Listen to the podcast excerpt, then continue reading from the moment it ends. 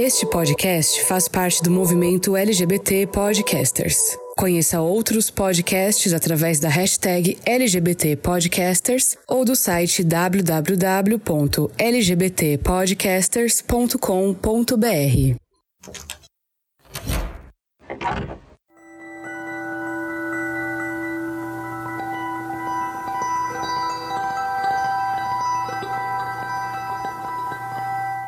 Diz Aristóteles, filósofo grego nascido em 384 antes da Era Comum, que a amizade é uma alma com dois corpos. Eu particularmente sinto muita verdade nessa frase, já que ser amigo é sentir o que o outro sente e, assim sendo, agir conforme o sentimento, seja para confortar ou festejar. O episódio anterior do Fora do Meio mergulhou na construção da amizade entre um homem gay e uma mulher hétero, algo comum, mas não obrigatório de existir. Enquanto ali nós apresentamos amizades construídas de forma real, neste episódio nós vamos nos voltar para o outro lado dessa moeda, quando a amizade é um disfarce para a servidão.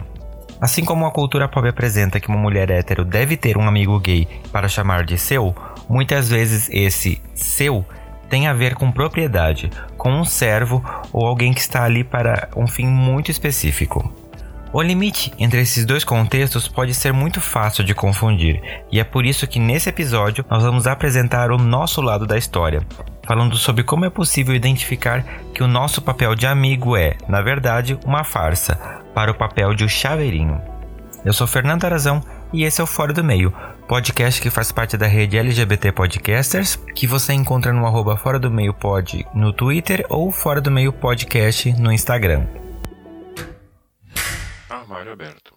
E para se juntarem a mim nesse episódio especial onde a gente vai analisar um pouquinho dessa situação de ser, não ser um chaveirinho de hétero, como é que é essa situação, eu vou chamar meus convidados. Convidados, por favor, se apresentem para a audiência do Fora do Meio e contem para mim, vocês preferem chaveirinhos daqueles tipo mais simplesinho, tipo de bolinha, quadradinho, ou tem que ser uma coisa mais ornamental que chama atenção? Meu nome é Samantha, eu sou youtuber, o nome do meu canal é Transmissão inclusive, onde eu falo sobre pautas LGBTQIA, com enfoque principal em transgeneridade, né? Já que eu sou uma mulher trans. E eu gosto de chaveiro bem espalhafatoso, de preferência que tenha coisas de autodefesa nele. Alarme, spray de pimenta, coisa assim, para quebrar a janela de carro. É isso, meu chaveiro. Isso é bom. Isso é, é ótimo. Bom demais. Necessário, diria. Necessário. Eu sou a Letícia, eu tenho um podcast chamado Sapa Justa, onde eu costumo dizer que não sou sempre justa, mas sou sempre sapa. Eu já participei aqui no Fora do Meio, então vocês já devem me conhecer um pouquinho, que eu tô sempre aqui fazendo um frila. Eu gostei muito do chaveiro da Samanta, mas também se tiver um que abre cerveja com utilidades, né? Eu gosto também desse tipo de chaveiro. Sim. É, Letícia, acho que eu tenho que parar de te apresentar como convidada, né? Já tem que ser co-host. É. Isso parece que você diga a mesma coisa pra mim também, tá? Treta, treta. Se vocês estão ouvindo, vão, conhecer minha voz. Eu sou David Varelo, apresento o podcast Desculpa o Atraso. E também já estive aqui algumas vezes, menos que a Letícia, claramente, né? Existe uma preferência aqui pelo host desse podcast que vocês estão ouvindo. É, e eu prefiro um podcast. Um podcast não, um chaveirinho com um, uma coisinha só. Uma coisinha só, para poder colocar no bolso e levar para cima e pra baixo. Não gosto muito de coisa muito espalhafatosa isso, menino sabe, uma coisa meio discreto fora do meio, sabe? Meio tchum, mais ou menos assim. Tá vendo, gente? É por isso que o David vem menos aqui, porque ele é discreto. Aqui é, é o que a gente não tem nesse lugar é Mas eu falei discreto fora do meio.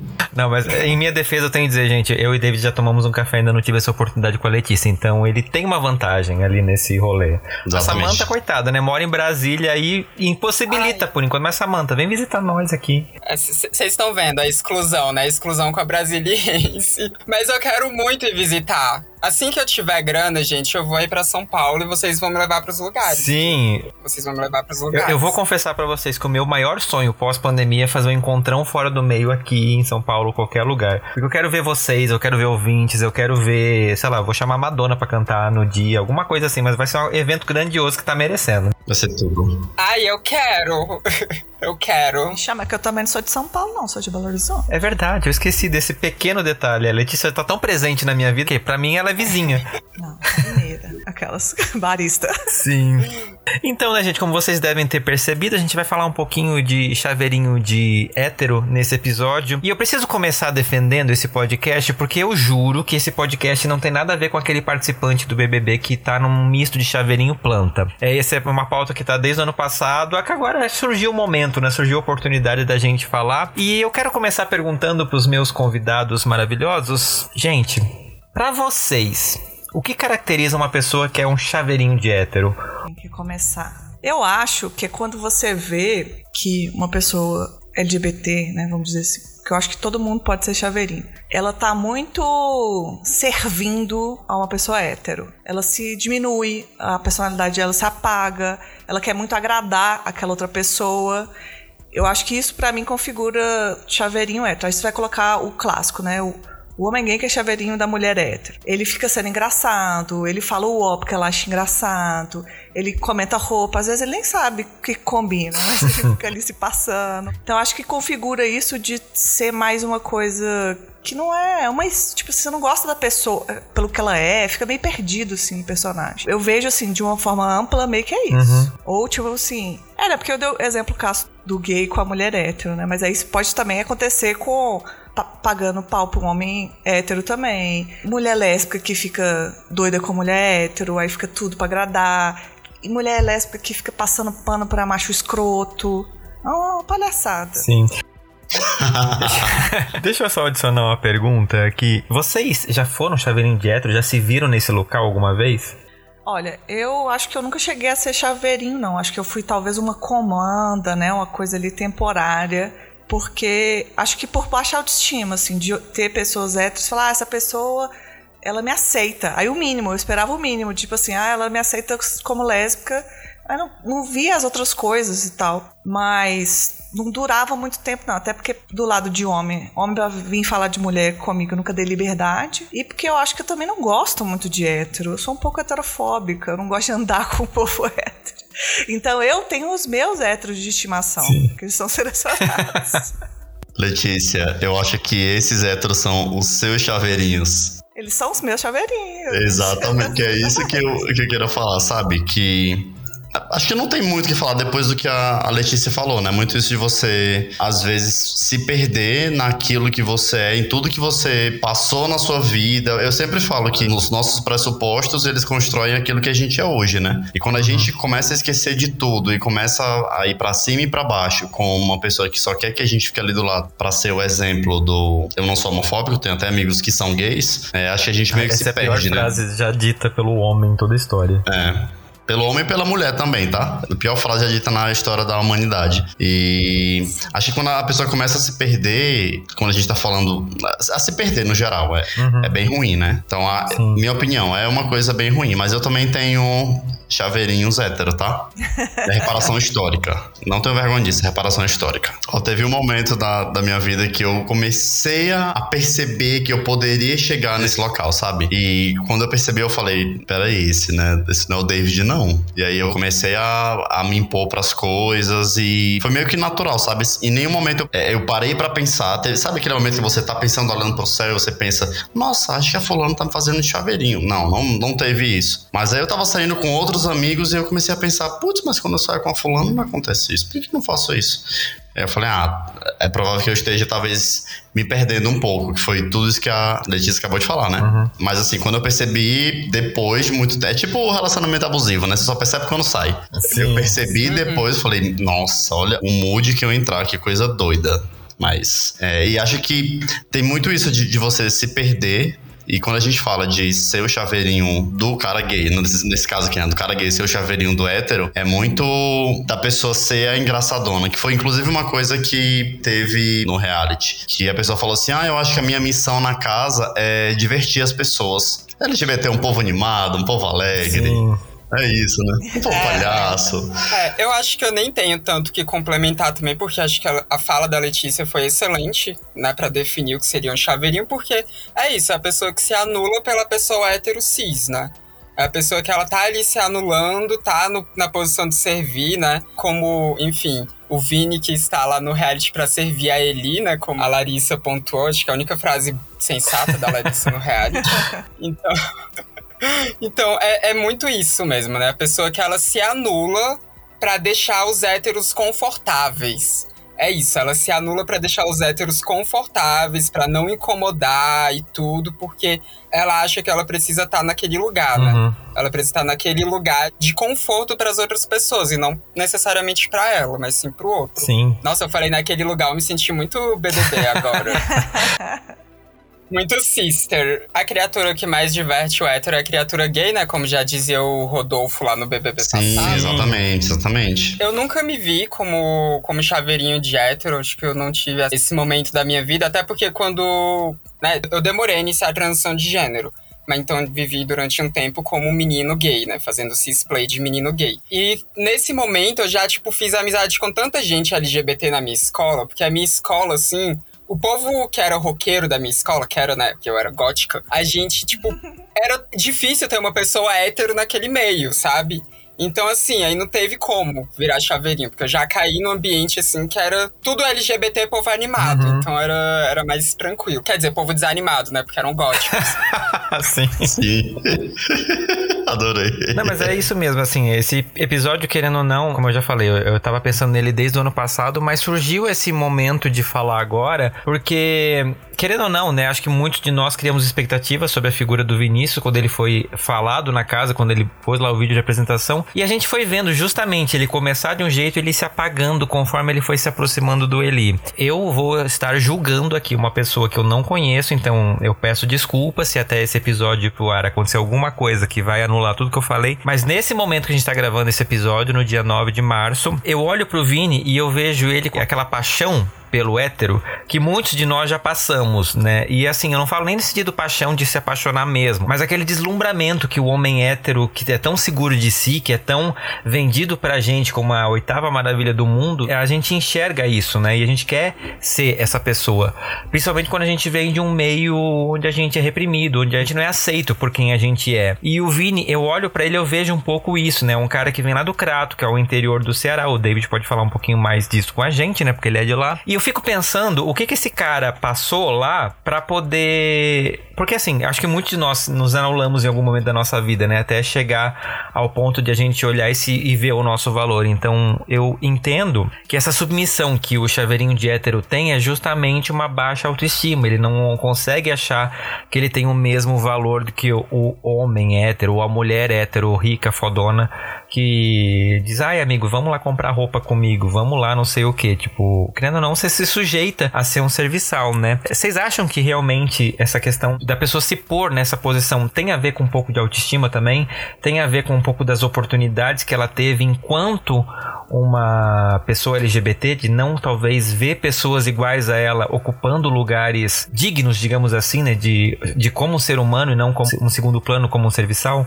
Eu acho que sim. Eu acho que tá totalmente ligada à baixa autoestima. Eu até já tinha feito também lá no meu canal, na transmissão. Vão lá na transmissão me ver. Eu tinha feito um vídeo falando justamente sobre a questão, né, do Vini apaixonado pelo Eli, que eu acho que não é só uma admiração, acho que ele realmente tá apaixonado pelo Eli. Também acho. E tem muito disso, né? E é o que você falou, tipo, geralmente a gente, nós LGBTs, a gente é tão maltratado o tempo inteiro que quando alguém dá ali um mínimo de carinho, um mínimo de atenção, às vezes acontece, Uhum. né? Da pessoa se deslumbrar, se apegar, confundir as coisas e tudo, né? Então acho que tá muito ligado, sim, a uma baixa autoestima. Não sei se tá muito ligado, talvez esteja, né? Mas não sei se tá tão ligado assim à falta de experiências com outras pessoas LGBT na vida, porque acho que tem gente que, mesmo tendo muita experiência, às vezes acaba ficando também, tipo, sei lá, às vezes a pessoa no ambiente dela de amigos, tem muito amigo que é do meio, que vai pra balada e tudo, mas no trabalho ela se coloca como chaveirinho da mina cis ou do cara cis hétero, né? Porque é, enfim, a, naquele ambiente é um ambiente mais repressor, então ela acaba se colocando naquele lugar pra ver se é melhor aceita, né? Uhum. Então, enfim, não sei se está tão ligado a tantas experiências LGBT, mas com certeza autoestima tem muito ali de falta de autoestima. E o Vini já deixou claro no programa que ele já passou por vários tipos de violência em vários lugares, inclusive violência física na rua, na calçada, Sim. por ele ter um jeito afeminado. Ele já falou isso. E outra coisa interessante também que ele já falou lá no, no programa com a Lin foi. Eu, particularmente, peguei de um jeito bem forte, me pegou de um jeito bem forte. É, Ele falou assim: Ah, você já percebeu que não tem ninguém pra mim aqui? Que ele falou, nem para mim. Eu já tinha percebido isso, porque o importante é você ter uma pessoa trans, um gay, uma pessoa do Nordeste, uma pessoa tananã, 10 pessoas de São Paulo, uhum. sabe? Uma pessoa do norte e uma pessoa preta, coisa que agora já não tá acontecendo, né? Desde o ano passado.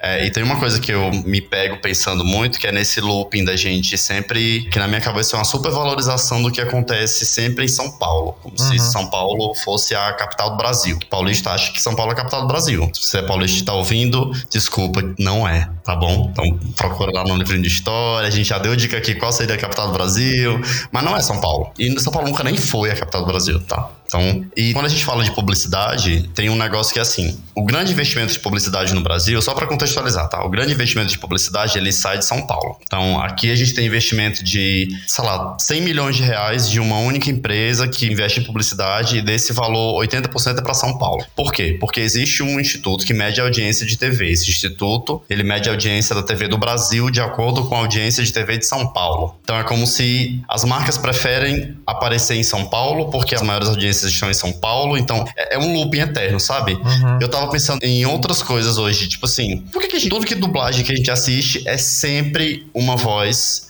de paulista, uma voz de carioca. Sempre. A gente não consegue ver outro sotaque. Quando tem um cara do Texas e é, é um sotaque meio fake, sabe? Que nem existe no Brasil, que a pessoa já imagina que é um sotaque caipira. E não tem esse movimento de integração do resto do país para poder acontecer com, com isso tudo. Eu tô ainda assim, pô, bem longe, mas eu vou, prometo chegar, tá? Nosso país é tão grande que a gente não consegue perceber a singularidade de cada região e também é muito difícil pra gente perceber que cada pessoa é uma pessoa diferente. Uhum. Então aquilo que o Vini passou na vida dele, ele tá trazendo hoje pro programa e as pessoas não conseguem perceber o quão sério é aquilo que aquilo acontece. Sim. Sim. É, é toda uma coisa. Ah, ele falou aquilo, foi foda e tal, então vamos ver outra coisa. Ah, Fulano brigou, a Jade não sabe varrer, ah, não sei o quê. Sabe? E a gente não consegue perceber que tem todo um movimento por trás daquilo tudo que ele passou e que ele tá tentando mostrar no programa. E a gente, às vezes, eu me coloco também nesse lugar, que fica julgando muito as, as posições dele, mas a gente não consegue perceber o que foi que ele passou, as uhum. coisas que ele já deu dica no programa. Ele é meio abestado? Ele é meio abestado. Ele é meio sem graça? É meio sem graça. Mas tem todas as outras. a, a história da vida da pessoa pessoa, né? Que também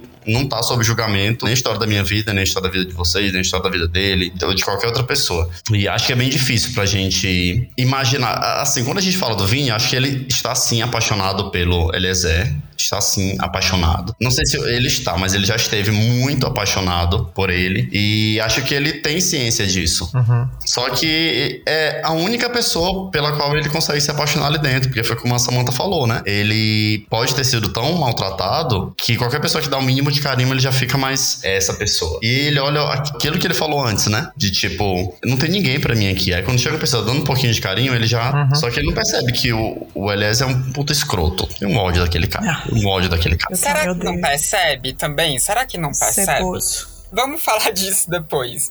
Eu queria só complementar uma coisa que tem a ver com o que o Dade falou, que eu acho que a gente também não pode tirar a responsabilidade como público.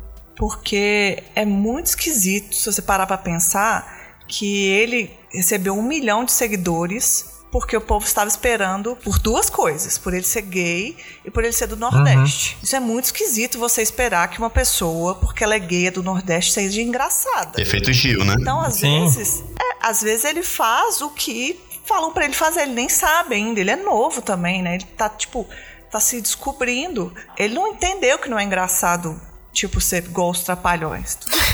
Só que é muito estranho colocar essa expectativa a pessoa com essas duas coisas que você sabe sobre ela. Uhum. É muito estranho isso, porque que tem que estar tá ali, sabe? Isso é muito problemático. A gente aponta que sim, ele tá.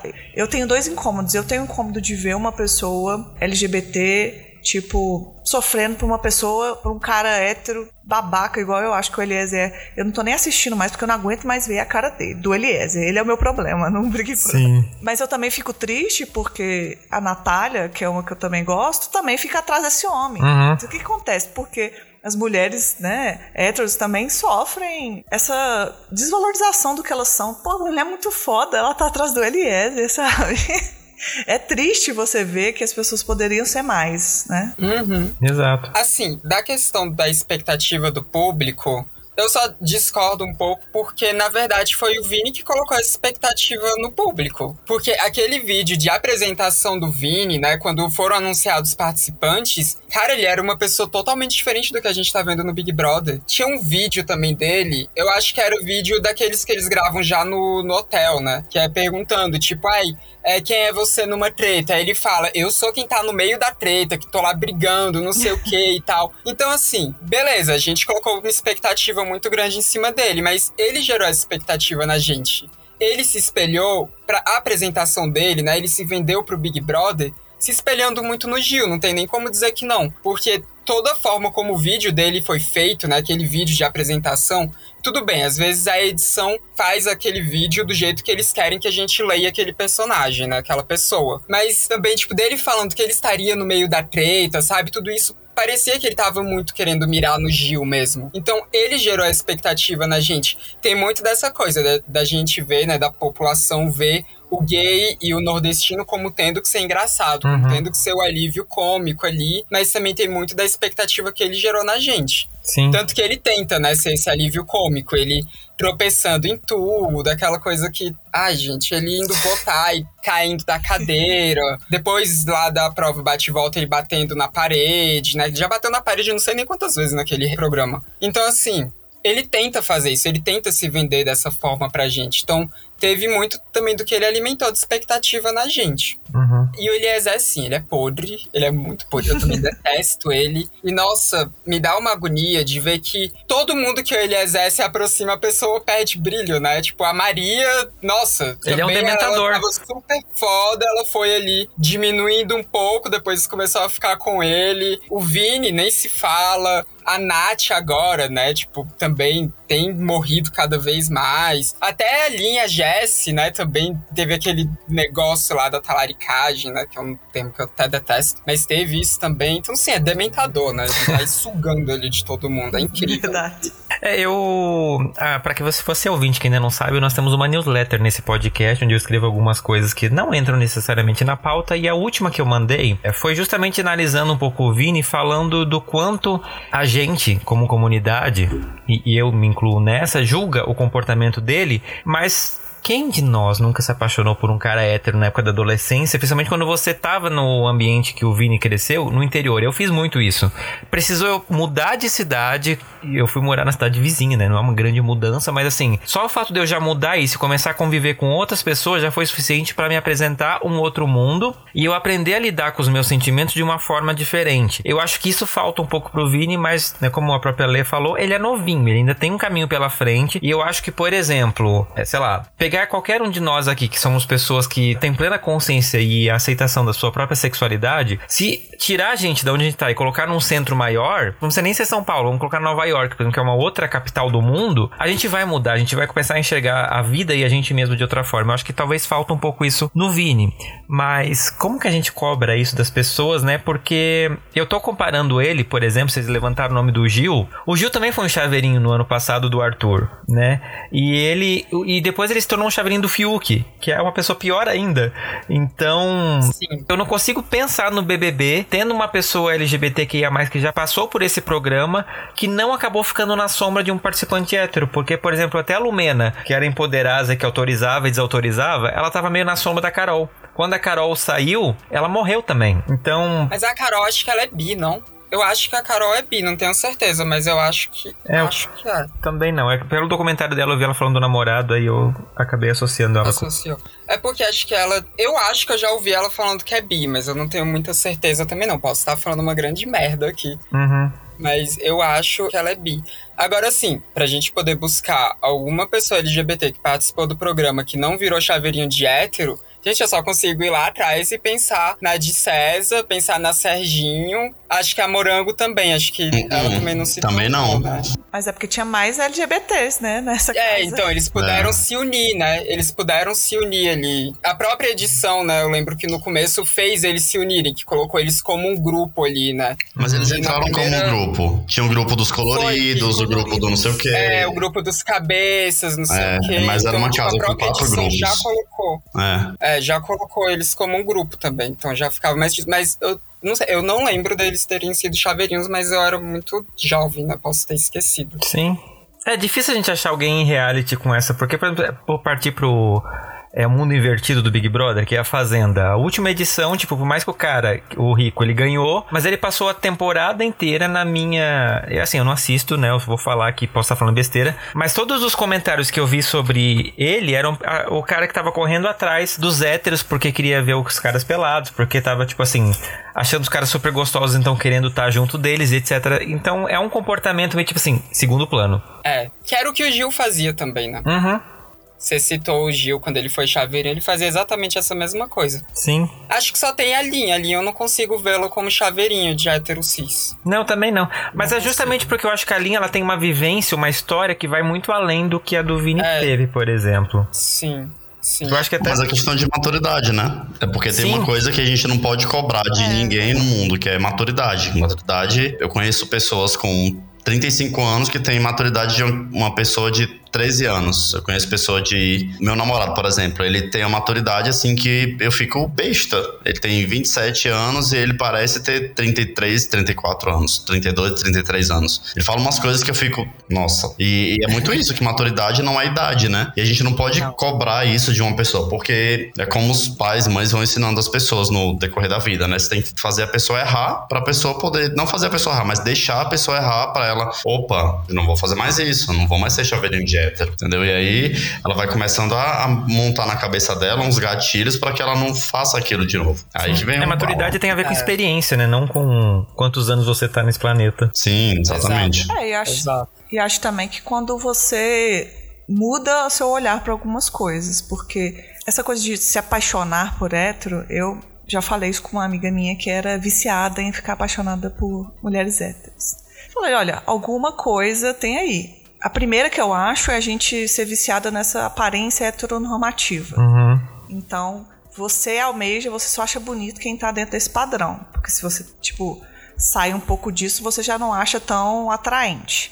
E a segunda, que eu acho que é mais complicada e que aí vai ter que fazer terapia mesmo, é às vezes a gente não achar que a gente merece ser amada. Então a gente se apaixona pelo inalcançável. Uhum. Então essa pessoa só não gosta de mim, porque ela não gosta de mulher, né? No caso que eu tô citando. Você não vai implicar isso a, tipo, essa pessoa não gostar de você. Eu acho que isso pesa às vezes. Então eu falava com ela, tipo, eu acho que isso é às vezes uma armadura que você coloca.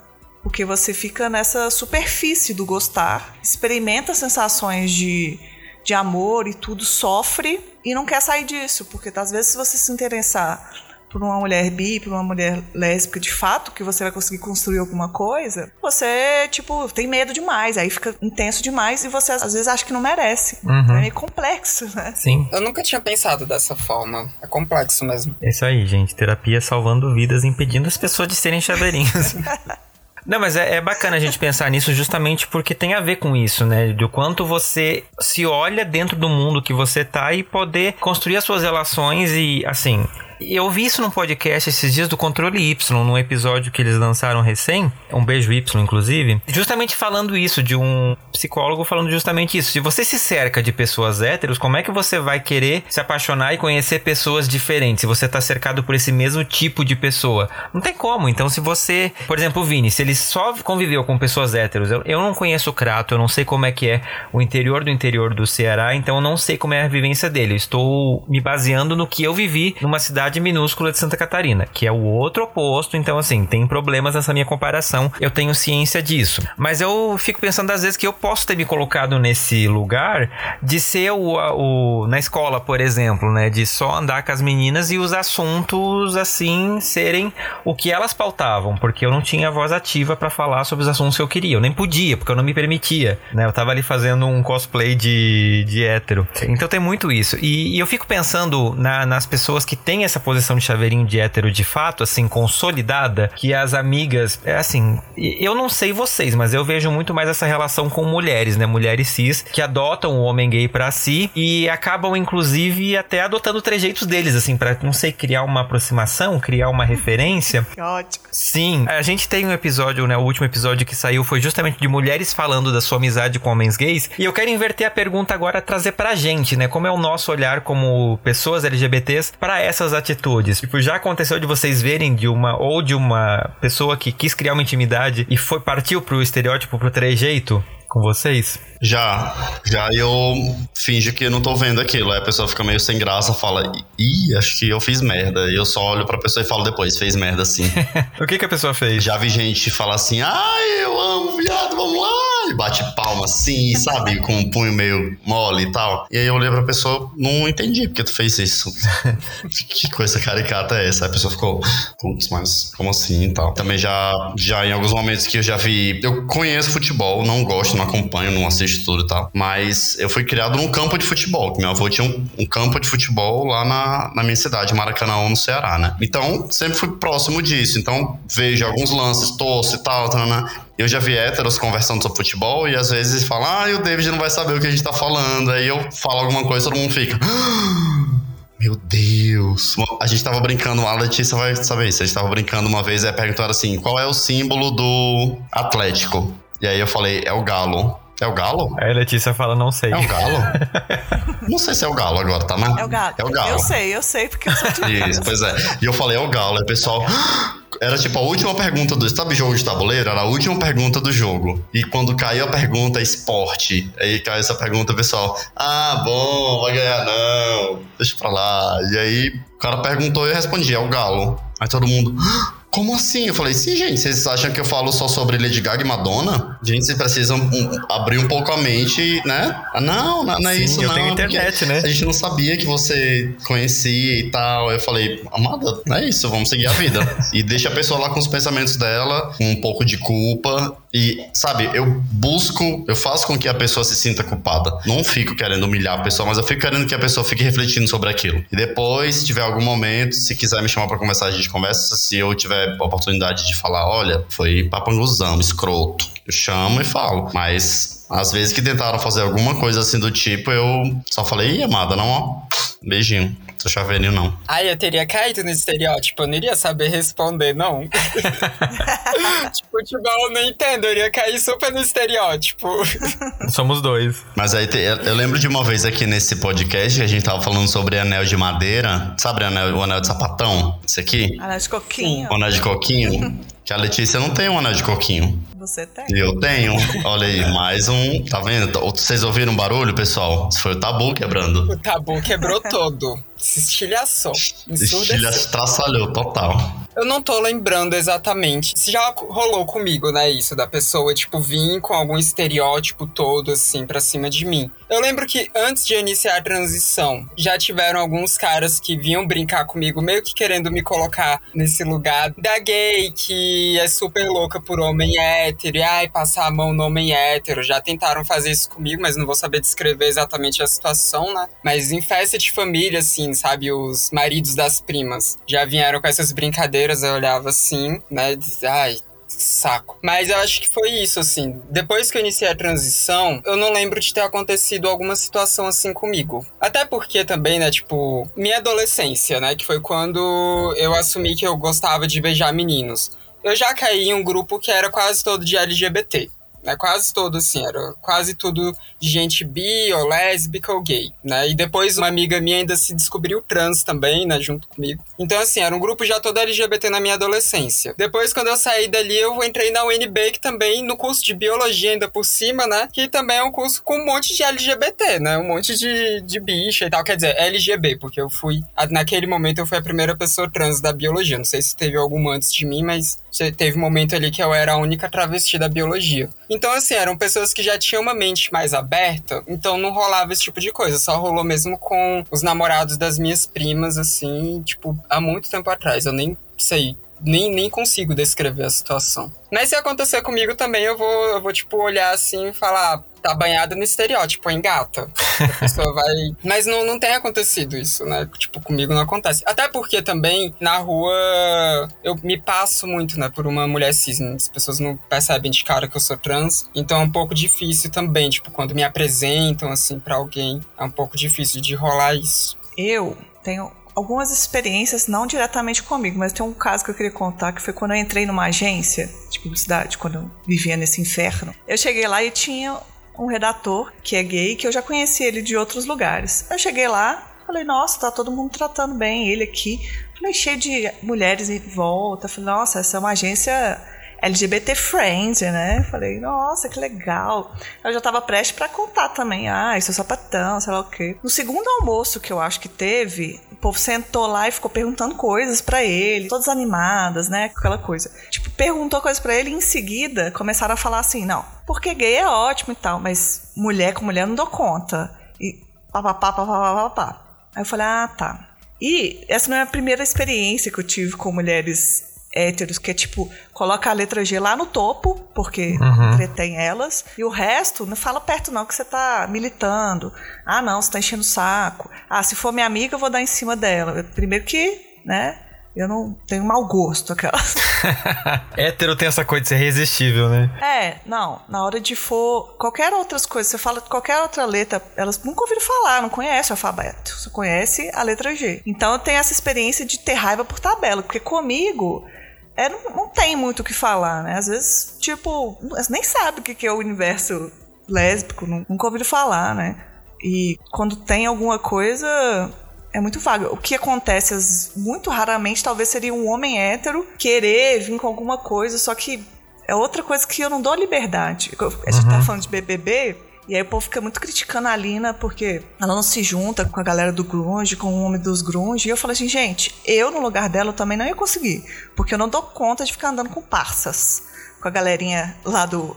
Eu não, não consigo, essa energia não tem a ver comigo. Então é muito difícil de ir pra esse lado, sabe? Sim. É, tem muito isso. Eu já escutei várias histórias mesmo, né? De homens héteros que, tipo, a menina é lésbica, ele vai tratar como brother, tipo assim, automaticamente, né? E, nossa, é, deve ser tão ruim quanto, porque eu acho que. Não, talvez seja pior, porque eu acho que pelo menos a mulher, ela é um pouquinho. Ela se veste essa coisa do tipo assim, ai, meu amiguinho, não sei o que, né? O homem, ele vai ser. partir pra escrotidão, provavelmente, né? Porque ele vai se sentir no direito, tipo assim, vamos comentar daquela gostosa do trabalho. É, vai pra esse lado de objetificar mulheres, né? Tipo assim, e eu sou uma mulher que gosta de mulher, não sou um homem hétero, cis, babaca, não. Tem uma coisa que tem nada a ver, eu não me misturo com isso. E pra, pra gente, né, como homens gays, aí eu não, não sei como é, é a experiência da Samantha, mas o David eu acredito que deve ter passado por isso, porque, por exemplo, assim, eu não me considero uma pessoa tão afeminada assim, eu não me considero, assim, essa pessoa que vive falando de tantos temas é, LGBTs no meu dia a dia. Mas volta e meia aparece uma pessoa no trabalho para me perguntar o que, que eu acho que ela deve fazer no cabelo. Faz tempo que isso acontece, assim, mas já aconteceu. E eu dizer, tipo, não faço ideia, eu não estudei para isso, assim. Se você quiser raspar, tudo certo, né? Problema é, seu. Raspa. E tipo. Raspa essa merda. Exato. Aí, ah, eu vou. tô pensando em comprar uma roupa. Que roupa você acha. Tipo, já aconteceu de me mandarem foto no WhatsApp e dizer o que, que você acha. E tipo, Gente, desculpa, eu não trabalho na Vogue, né? Assim, que eu tenho dificuldade acha? de comprar roupa para mim. Acho caro.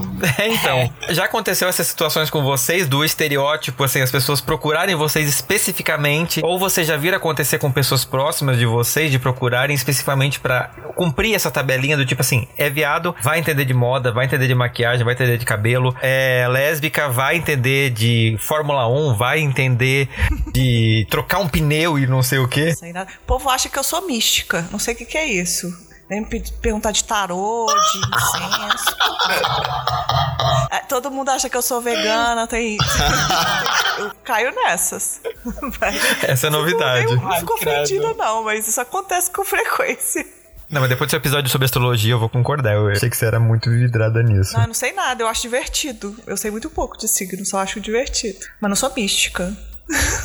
Mas parece aí, que o povo acha que eu sou. De questão de roupa, me perguntavam, mas também aí eu tô dentro do estereótipo que eu adoro moda, né? Então, assim, uhum. tinha sentido, sabe? Das vezes que me perguntavam e tudo, tinha sentido, porque as pessoas já sabiam que eu gostava muito de moda, né? Então, assim, tinha uma lógica, eu não sei se encaixaria no, no estereótipo. Agora, o que já aconteceu, só que, né, pegando experiência de outras pessoas, não foi comigo, mas foi quase comigo também, porque teve uma ação que estava acontecendo aqui em Brasília há muito tempo, tipo em 2019 isso, que era uma ação de pessoas trans, né? E aí é, eu cheguei um pouquinho atrasada, aí quando eu cheguei me contaram isso, né, que tava lá uma amiga minha e outros dois meninos trans, e acho que tinha uma menina trans no meio também, né? Então eram duas meninas trans e uns dois meninos trans. Aí chegou uma mulher cis e falou: Ai, nossa, eu adoro trans. Às vezes eu até me visto de trans também, sabe? Nossa, ela falou isso, às vezes eu até me visto de trans. Aí a minha amiga, né? Ela disse que só ficou olhando assim e falou: eu tô vestida de trans, comentou com outro menino, né? Eu tô vestida de trans, ele falou, ai, não sei, eu não sei nem se eu tô. Aí a mulher foi e saiu. Então, aí pouco tempo depois eu cheguei, né? O povo tava rindo e comentando disso. Mas não foi diretamente comigo, né? Sim. Que maluca. Que doida, né? Mas eu- imagino assim, eu não sei como é que é a experiência da Letícia, mas volta e meia a pessoa também. E já, já aconteceu, né? De, de mulher fala. Tipo, até a Madonna já falou essa frase, e hoje em dia eu acho ela muito problemática. do Tipo assim, ah, porque eu sou um homem gay num corpo de mulher. Hã? Hã? Qual a lógica Qual a disso? lógica, Não é. exatamente? Qual a lógica? Ah, eu tô muito gay hoje, eu botei uma roupa colorida. É. Oi? Você escuta muito o homem dar em cima de você e você fala, não, sou lésbica. Ele fala, eu também sou lésbica. Tinha que enfiar uma faca na jugular. É, fala, eu já ouvi. É, exatamente. E, e corta a piroca fora. Não jugular, não. Corta fora, assim, pra ele ficar sem mais nada na vida. É, Cortar a garganta pra não falar. Não falar exatamente. Uma vez uma. Eu, na verdade, eu não lembro quem foi que me falou, mas eu lembro que já falaram pra mim isso. Nossa, você é o pior amigo gay que eu poderia ter. Você não dá dica de roupa, dá dica de cabelo. Aí eu falei, mas Gente, é isso, né? Então, eu sou um amigo, eu tenho outras qualidades. a porta está aberta.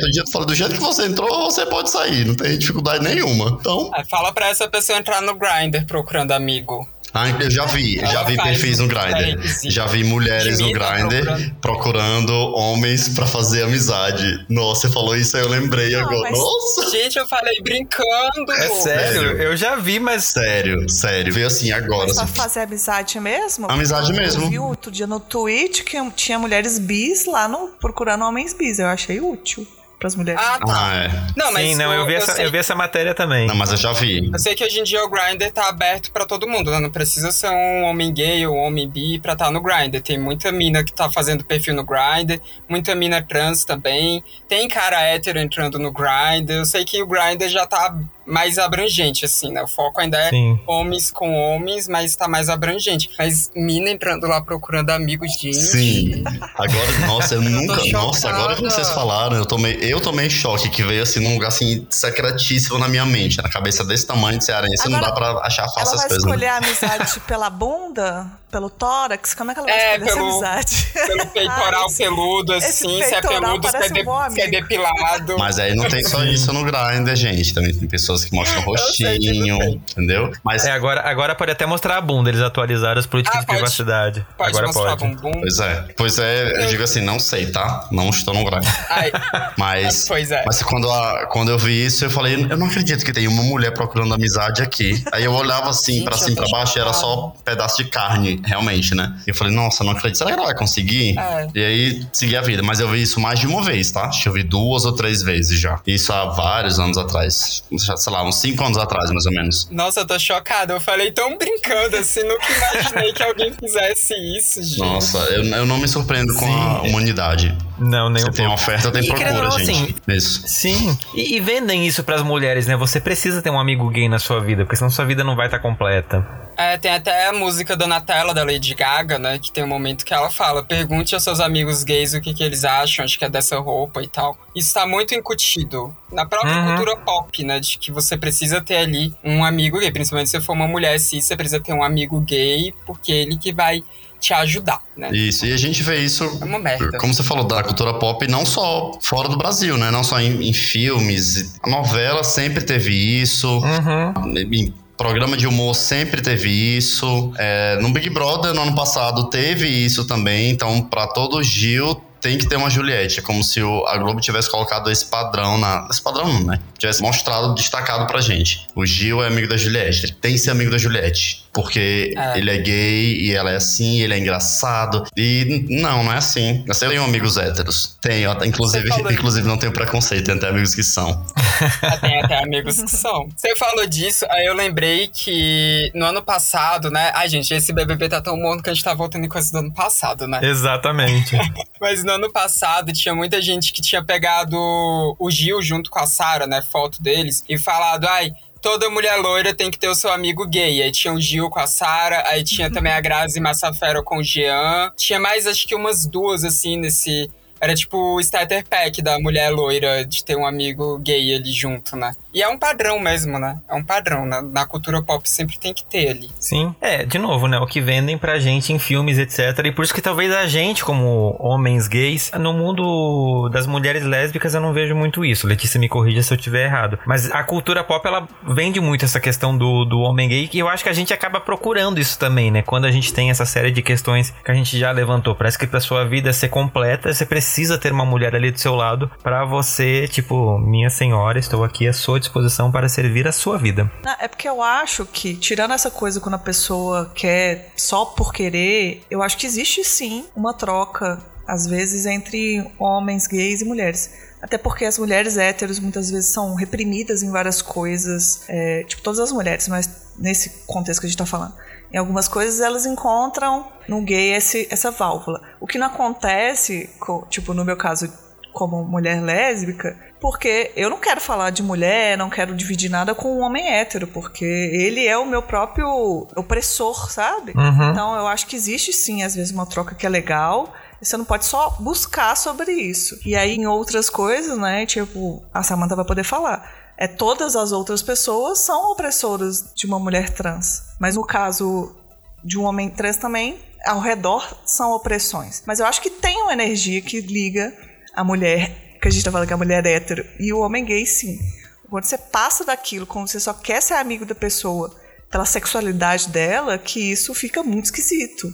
Uhum. Você só quer ir nas festas, só quer glitter e não luta pelo seu amigo, não vai numa passeata, não briga com sua tia, não, não faz por onde, aí que fica esquisito, sabe? Sim. Exato. Sim. E foi até uma das discussões do episódio passado que eu achei muito interessante, porque eu vejo que talvez um pouco disso a gente, como homens gays, e voltando de novo ao Vini, eu não sei vocês, mas eu já me vi fazendo isso num passado longínquo, quando eu era um menino do interior, de parece assim, eu precisava. Como eu tinha uma série de questões na escola, principalmente, né, que a gente já fez um episódio falando sobre isso, quando alguém me acolhia, quando um grupo me acolhia, eu me entregava para isso e, tipo assim, eu fazia parte daquilo e era isso. Eu sabia o meu lugar dentro daquele grupo grupo, mas eu aceitava, né, as migalhas que me davam, até que um belo dia eu disse, opa, peraí, calma, eu sou muito maravilhoso para estar tá recebendo isso aqui. É um processo, de novo, né, cada um tem o seu tempo, demora, tem gente que vai passar a vida nessa posição de servidão, tem gente que vai ter um estado e vai dizer, opa, vamos a merda, eu sou muito mais foda do que vocês estão supondo. E eu vejo também que não só com mulher hétero, mas eu vejo que às vezes nós, homens gays, a gente precisa também ter uma aprovação do homem hétero, porque ele precisa de alguma alguma forma, validar a nossa masculinidade, porque isso é tirado da gente, né? Quando a gente é gay, as pessoas automaticamente falam que você não é homem, que você quer ser uma mulherzinha, blá blá blá blá blá blá blá blá. Então você precisa ter essa validação do homem para ele reconhecer o homem que existe em você e você busca isso de algumas formas. Então você pode se interessar por futebol, mesmo que não seja interesse, mas você vai atrás daquilo só para poder ter um assunto. Você, sabe, vai fazer a ponte do cara hétero com a sua amiga, que é hétero também, para poder ter uma função ali de cupido pro cara também gostar de você e ficar aquela relação, aí você vai descartado assim que eles engatam um namoro. Coisas do gênero. Parece quando a gente tá nessa posição de chaveirinho, buscando o nosso lugar, mas a gente sabe que esse lugar não existe. A gente vai criando e a gente sabe que, tipo, quando há uma concessão, ela é temporária. Em algum momento você vai ser descartado e tá tudo bem para você. Você aceita isso, você fecha os olhos para isso, né? E isso é horrível.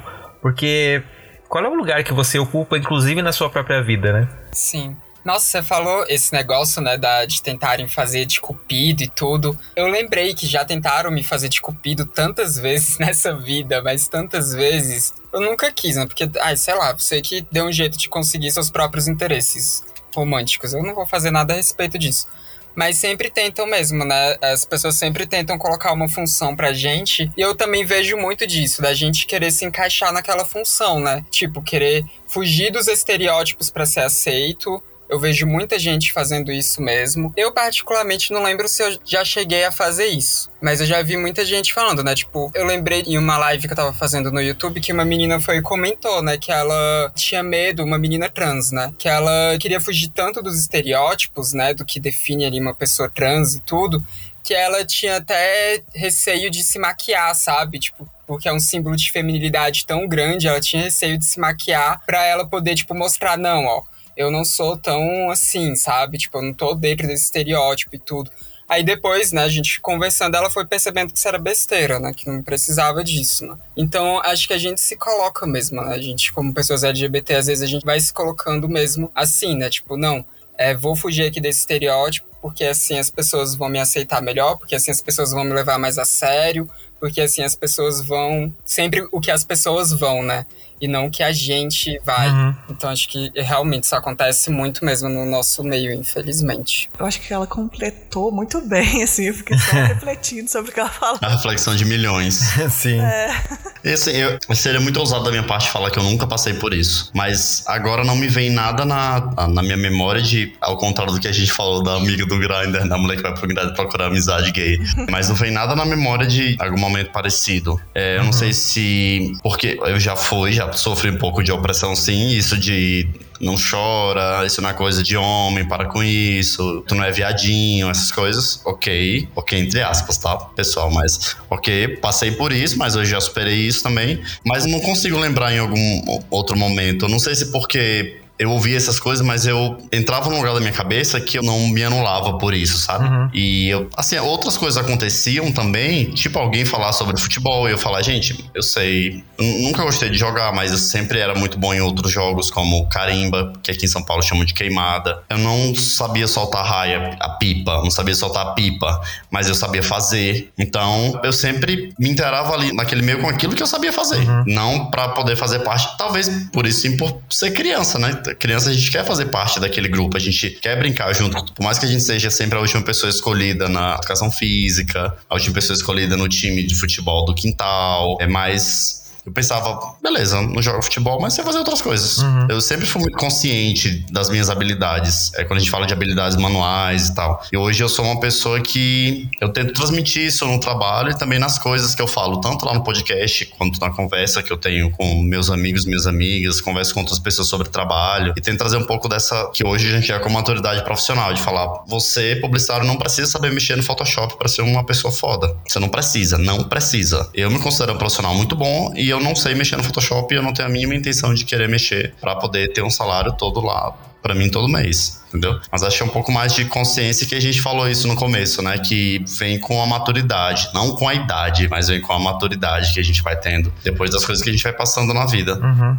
Eu acho que eu sempre me identifiquei desde criança nesse não lugar, de não estar. Então, eu era, hoje em dia até sou lida com mais uma feminilidade, mas quando eu era criança eu era muito a sapatão, eu era chamada de sapatão o tempo todo. Então, tipo, eu queria fazer coisas que eram ditas de meninos, mas os meninos não me queriam porque eu era uma menina. As meninas não queriam brincar comigo porque eu sugeria ranca no meio das bonecas. Então, ranca chutar a bola. então eu nunca me sentia em nenhum lugar ali. Por isso que eu acho que eu vejo com uma coisa assim. Quando a pessoa está sendo o chaveirinho, é porque ela não sabe o quão é melhor estar rodeada de pessoas LGBTs, por mais que a nossa comunidade tenha vários problemas a serem refletidos.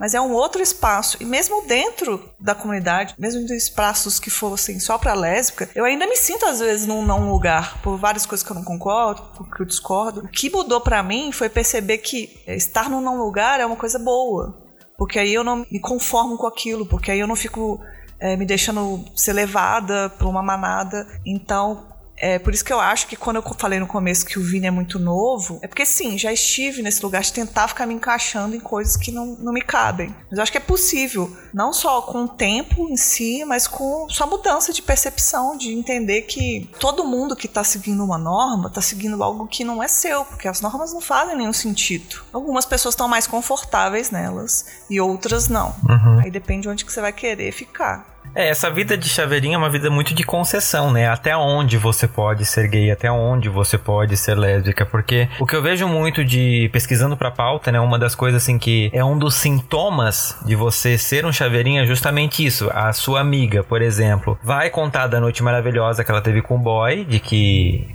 com detalhes, riqueza de detalhes. Agora, quando você vai falar do seu encontro, por exemplo, ah, eu não quero saber dessas coisas, eu não acho isso legal. Sempre que o movimento vem, vamos supor, dela para você, tá certo. Você tem a obrigação de ouvir, de opinar, etc. Quando o movimento é o contrário, quando você precisa de uma opinião, quando você precisa de um ombro, alguma coisa, ah, não, desculpa, eu tô ocupada aqui fazendo as minhas coisas, você não tá na minha prioridade. E é justamente essa posição do chaveirinho você não é prioridade, né? Como um chaveiro mesmo de casa, você chega em casa, abre a porta, joga ele num, numa sua mesinha ou coloca ali no negócio da parede que eu esqueci o nome.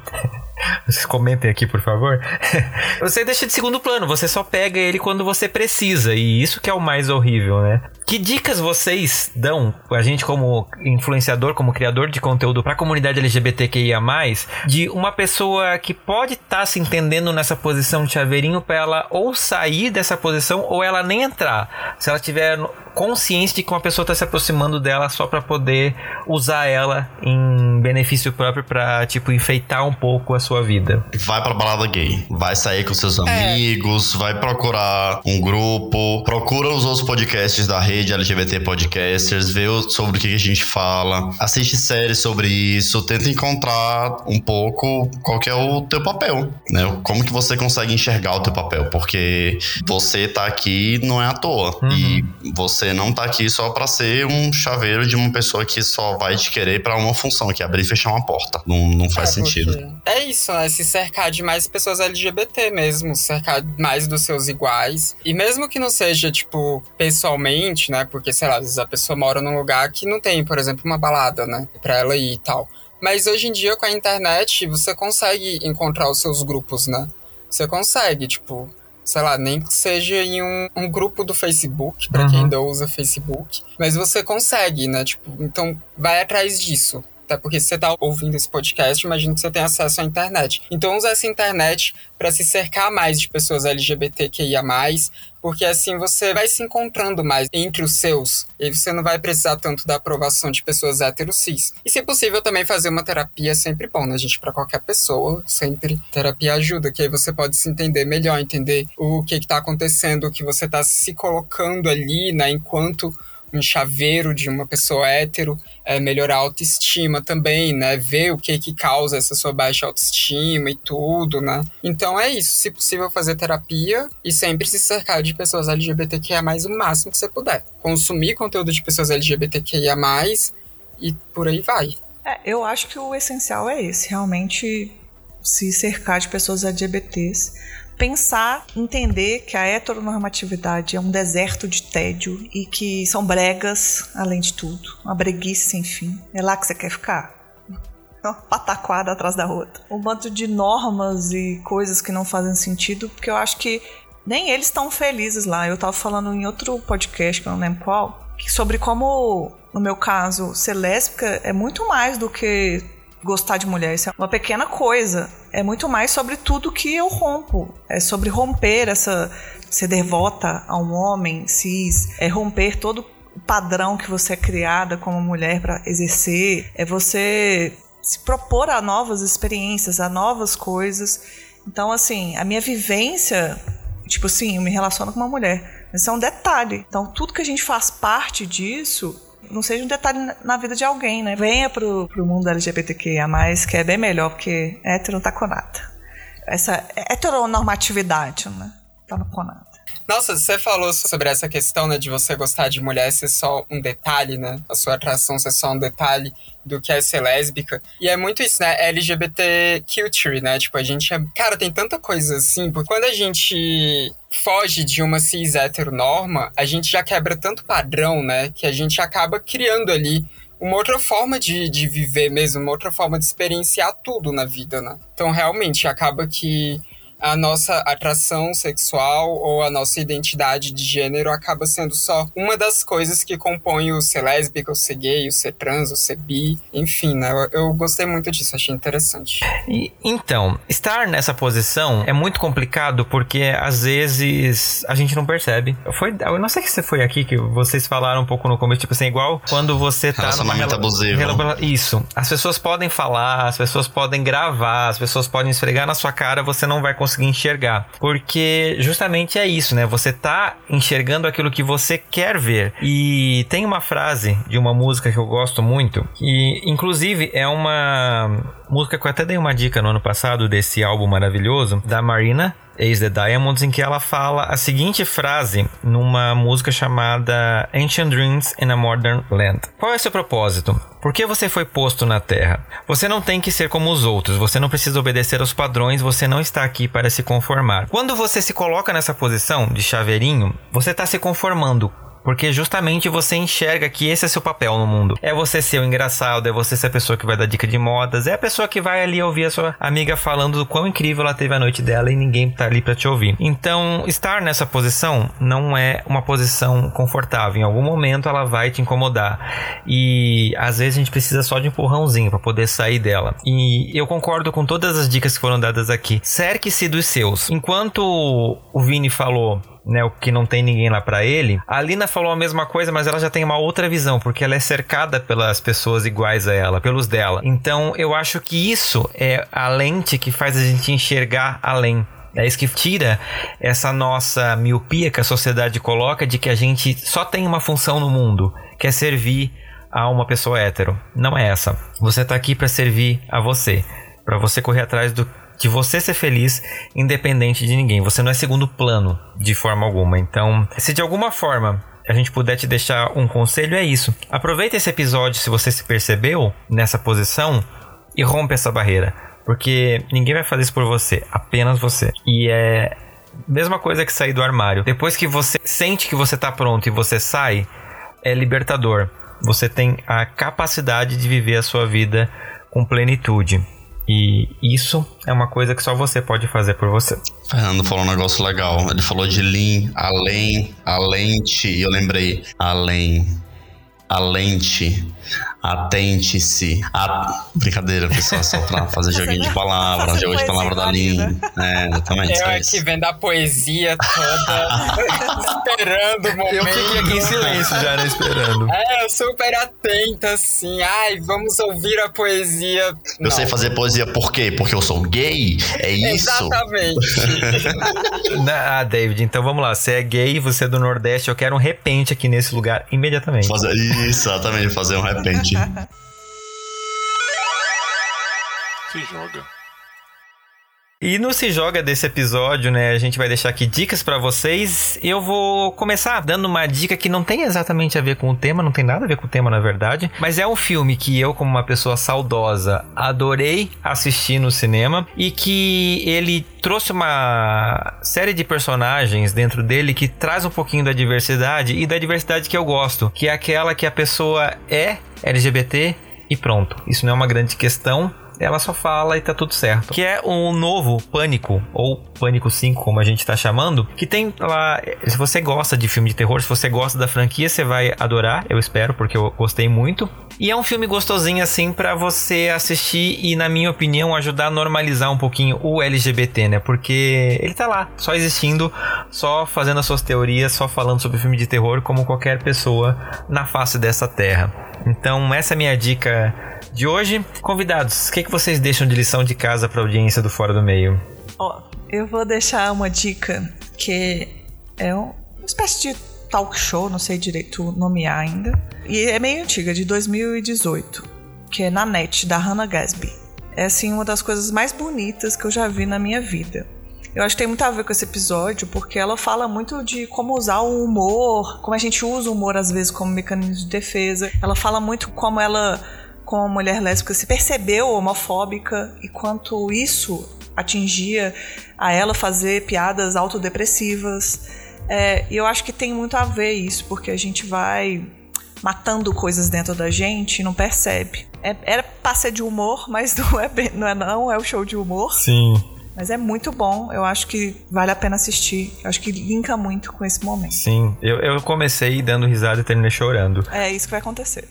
ah, eu não vi ainda, vou atrás. Muito bom, tem na Netflix, tá na Netflix. Ótimo. Ai, a minha dica, assim, não tem a ver com o tema, mas eu vou indicar para vocês. É que eu, eu viciei no podcast Introvertendo ano passado. Eu viciei, assim loucamente. E tem um episódio que eles falam sobre LGBTs autistas, né? Sobre ser uma pessoa LGBT e autista. E é muito bom, não vou lembrar o número do episódio, mas se vocês procurarem Introvertendo LGBT, vai aparecer lá. E é um episódio muito bom mesmo, então recomendo. Porque às vezes as pessoas elas esquecem, né, que dentro das pessoas LGBTs também tem pessoas que são autistas, que têm TDAH, que tem várias outras é, questões, né, que são pessoas com deficiência também. Então acho que esse episódio é excelente, assim, excelente. Sim, vai estar a capa do episódio ali no Instagram do Fora do Meio. É, a minha dica é uma série. Eu não sei se alguém já chegou a falar sobre isso aqui, mas ó, Letícia, não vou dar a dica daquele livro, tá? Aquele grandão que eu ainda não terminei de ler, inclusive. Mas é uma série que fala sobre a série Queer Eye da Netflix. É um programa de transformação, né? Transformação, porque o estilo é makeover em inglês, que é transformação. Então, ele, o objetivo é pegar uma pessoa em cada episódio e transformar a vida da pessoa. É como o Esquadrão da Moda, que pega a pessoa e muda o guarda-roupa, aquele do Caldeirão do Tinha o Caldeirão do Hulk, que Sim. o Luciano pegava, transformava a casa da pessoa, pegava o carro, transformava o carro. Sim. São programas de makeover. E o Queer Eye. Sem humilhar o pobre esse. Né? É quando o Esquadrão Isso. da Moda encontra o Luciano Huck. É isso, só que sem humilhar o pobre, exatamente. Sem, sem fazer isso. E o lance de Queer Eye é que são cinco caras que eles transformam a vida de uma pessoa por episódio. São cinco caras gays. Cada um deles é de uma. pertence a, uma, a, um segmento diferente. Então, um cuida da cultura, psicologia e vida da pessoa, o outro cuida do design da casa, o outro de roupa e cabelo, o outro de roupa, o outro de cabelo e o outro de gastronomia. Então, uma transformação assim total na vida da pessoa, né? O objetivo não é fazer com que a pessoa entre de cabelo curto, saia de cabelo longo, loiro, não. É que a pessoa comece a enxergar o mundo de um outro jeito. Então, uhum. tanto é que o, o slogan é mais que uma transformação do programa. E ele é legal porque dá pra gente perceber que a gente precisa fazer parte de alguma coisa.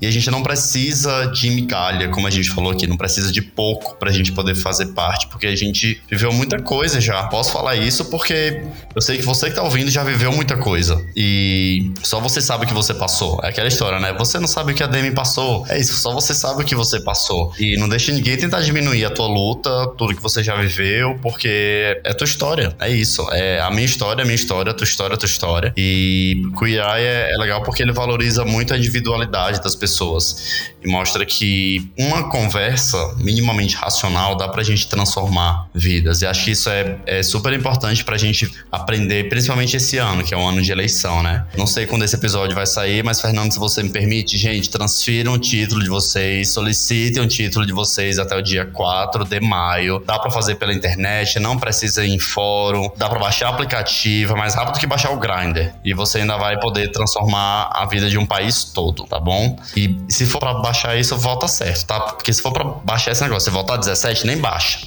Fique aí no seu lugarzinho mesmo. É isso. Exatamente. Beijão. Se você e se você tem mais de 16, né? Não precisa ter 18. Se você tem mais de 16, você já pode votar, gente. Isso, exatamente. Sim, sim. Exatamente. E, e, o votar certo é votar 13, tá, gente? Não é qualquer outra coisa. É, é 13. Vou deixar isso muito claro aqui. E é isso, exatamente. Meu aniversário é dia 8 de maio, então me dê de presente aí os títulos de vocês tirados, que eu vou ficar muito feliz. Sim. Exato. E, gente, se você tá ouvindo esse episódio, corre, porque tá acabando o prazo. Então, corre. Corre. Gente, Enquanto o pessoal tá indo lá né, no cartório fazer a transferência do título, que dá pra fazer pela internet, inclusive dá pra você abrir uma abinha aí enquanto você tá ouvindo esse podcast. Quem quiser achar vocês nas redes sociais, como que eles acham? Ó, o meu acha no, no Instagram, arroba sapajusta, no Twitter é arroba justasapa, e meu Instagram pessoal é Let's da Mata. Escutem o Sapa Justa. Importante, dá spin na lenda. É, isso.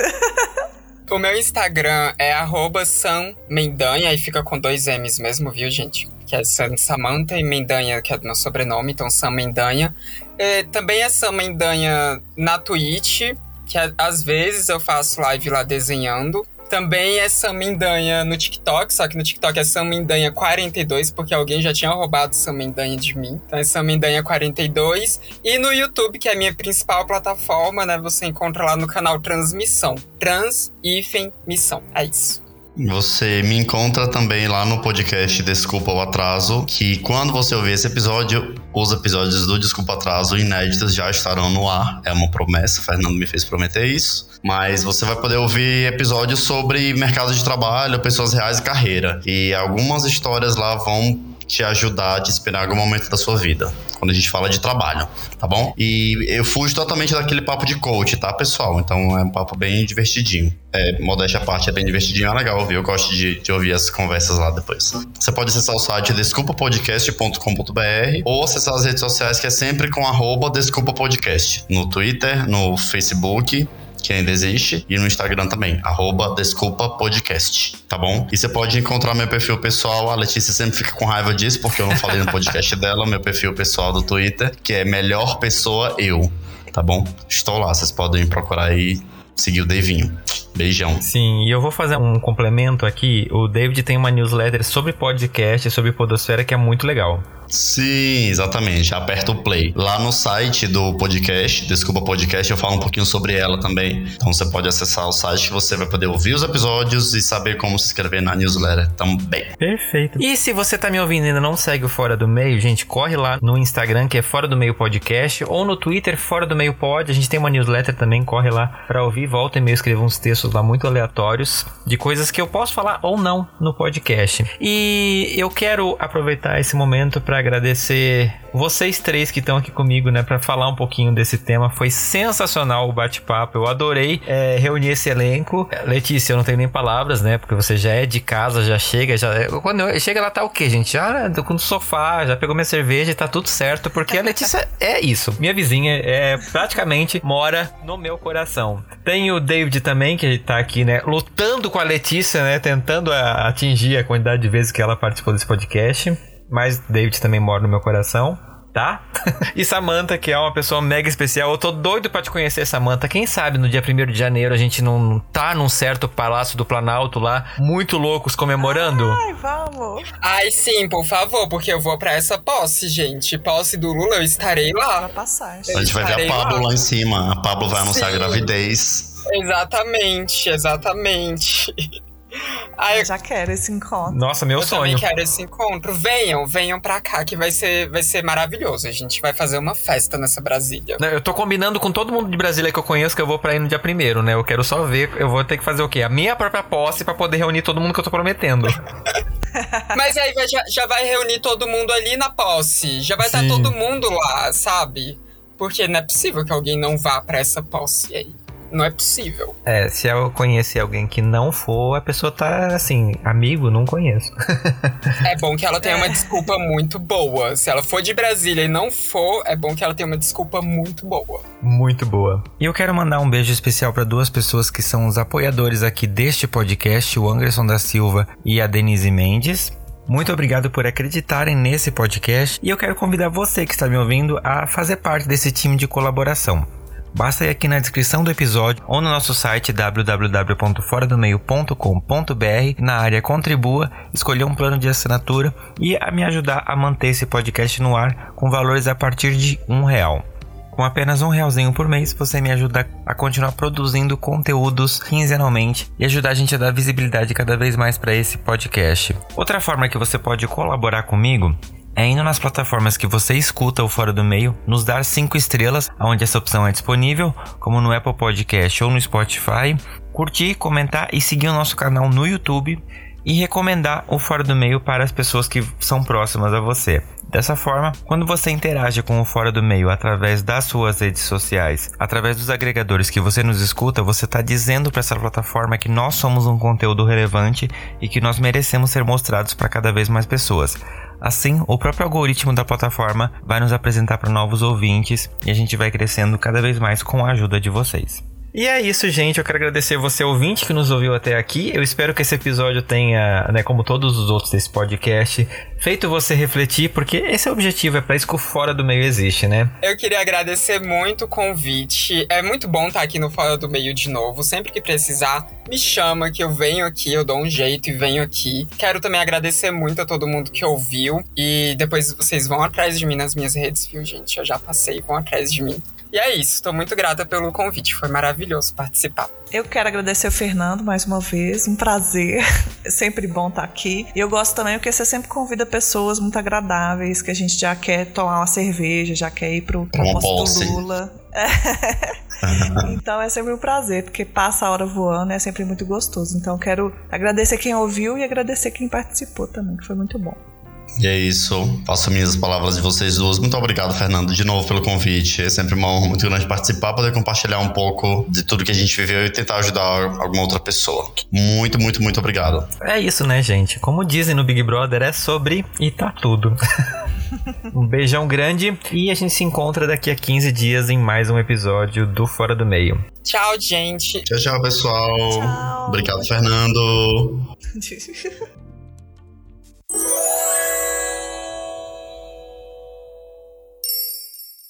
Este podcast faz parte da Podcast. Conheça os demais programas da rede acessando podcast.com.br.